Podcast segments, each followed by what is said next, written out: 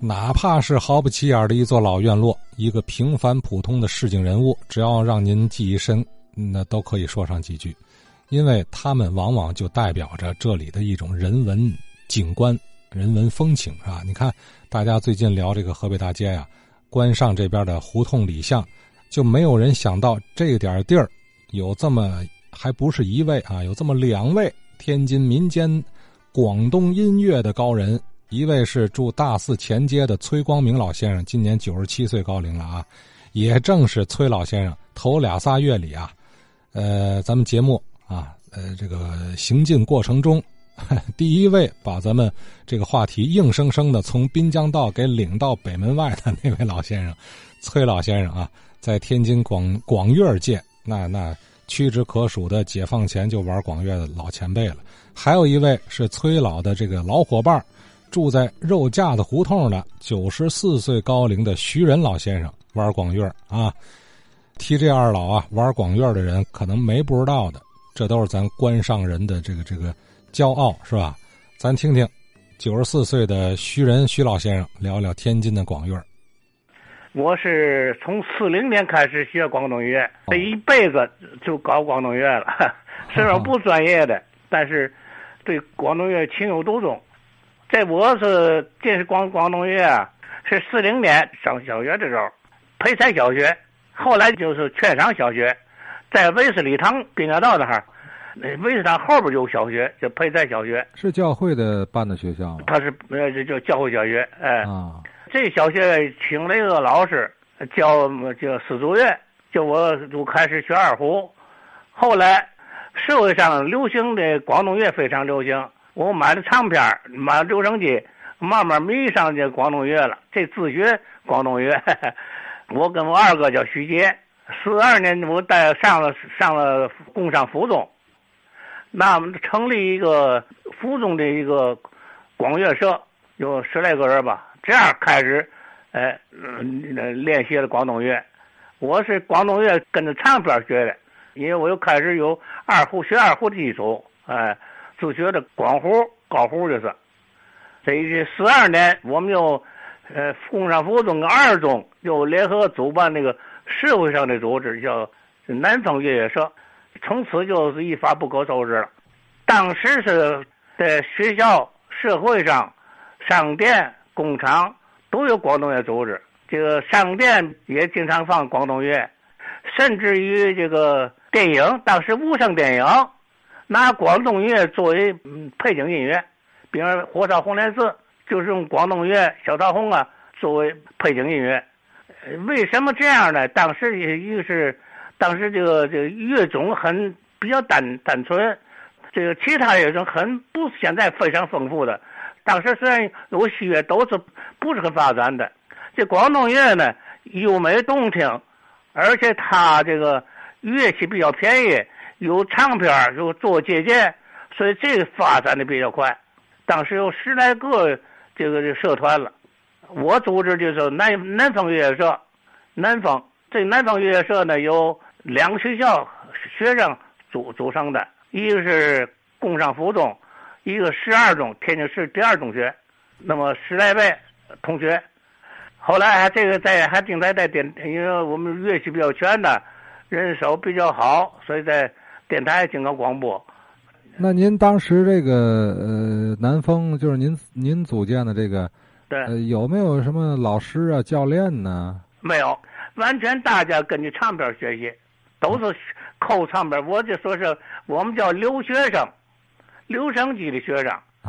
哎，为了听见，也当然他有一些个，你拉小提琴的，他跟学过小提琴学过，那二胡的都大都自学成才的。根据主要是根据唱片学习，因为当时没有这方面，天津没有专门教广东乐的。但是还有一个值得提出来的，就为什么定为一九一五年、一五年作为广东乐进京的年头呢？就是天津有一个旅京广东音乐会，就是广东商人在天津的活动的这些个人员组织起来的，演奏广东乐。演这个还有演究越剧，这叫雷京广东音乐会。这个活动呢，他们在原来在东北角这个三多街家里活动的。他原来开始玩广东音乐，后来逐渐的加上唱了，变成演奏乐乐曲，后来又逐渐的发展呢演越剧了。这个累计广东音乐会啊，就是在天津推动广东乐发展起了一定的一定作用。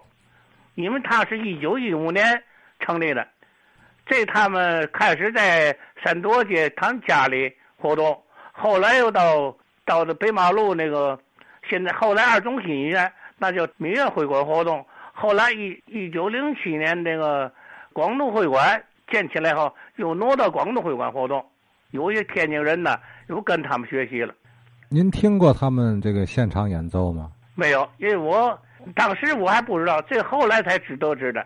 当时跟他们学的有姓刘的，他们后人跟我介绍这个情况。后来这个情况怎么得知的？就一九二九年呢，就他们成立十五周年的时候，这个天津有个什么画报，那登载个专刊，介绍他们的社团活活动情况，那比较详细。所以这天津广东乐发展呢，这个渠道有两个渠道，一是累进广东音乐。会，一是唱片咱们天津演的广东乐的都大部分跟唱片学习的，一部分跟那个东北角三多里啊那儿活动，但是那个比较少数，因为特别是在日本时期，那你其他乐器都不好办，因为这个其他带词儿的不好唱，反对日本也不行，广东乐呢没有词儿，而且又没动静，都大幕写景的，不翻律，嘿。所以在各学校、各工厂、商店，这个发展比较快。当时这个在天津说，广东也是一个民间这个这个音乐的很重要的组成部分。我是四零年开始学习，四二年正式玩广东乐。哎，当时跟您这个南风乐乐社同时期的有十来个了，跟他们都来往。平时像您这个南风乐乐社在哪儿活动呢？我的家里边。或者就商店里边，我父亲的他是开这个这个一商店里边楼上。啊，您家在哪儿啊？河北关上肉夹胡同。哦，那那这个些同学们都去。哎，对了，我父亲那个商店在和平区吉林路。啊，吉林路。吉林路做棉布商。啊，内局啊。内局就是批发商。啊，可以有地儿。哎，有地儿，楼上有有屋有空屋子，我每礼拜活动一次。有多少成员？十来个。有十来个，哎，啊，因为都是工商附中的，我们像董光耀了、徐杰啊、韩世珍的，这个等等的，所以我们乐器也比较全，有钢琴，有六弦琴等等的吧，还有二中的陈家瑞，我们这这是最老的乐友了，现在他已经故去了，还有赵金洲等等的。啊，这都是第一批。这第一批的，哎，南方越野社呢，一直活动到解放后。我在呃南开中学、南开大学上学，一直到南开大学，我就四九年解放了。